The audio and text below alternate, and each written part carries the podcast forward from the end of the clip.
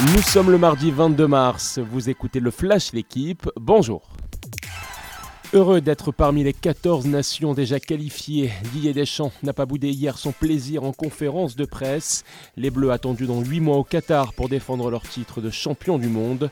Les Français réunis aujourd'hui à Clairefontaine pour préparer deux matchs amicaux face à la Côte d'Ivoire et l'Afrique du Sud.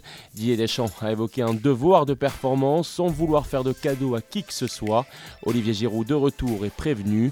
A noter le remplacement de Benjamin Pavard covidé par le Marseillais William Saliba 20 ans. Grande première chez Léa. Vous en avez désormais l'habitude, le journal vous propose ce mardi de découvrir les salaires XXL de la Ligue 1. Les joueurs du PSG trustent les premières places. Les entraîneurs ne sont pas oubliés dans ce classement. Jorge Sampaoli, Christophe Galtier, deux personnalités au CV déjà bien rempli avant de rejoindre deux clubs lucratifs.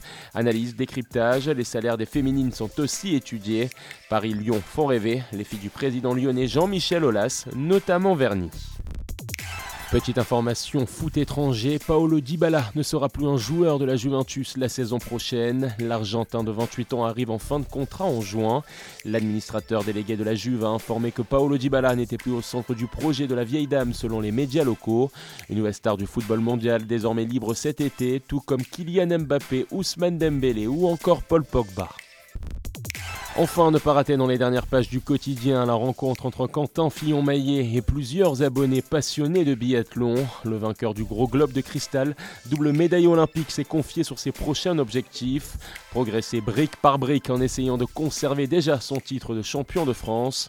Quentin Fillon-Maillet, fier du travail accompli ces dernières semaines, a tenu à remercier sa compagne, la clé de ses succès. Merci d'avoir écouté le Flash l'équipe. Bonne journée.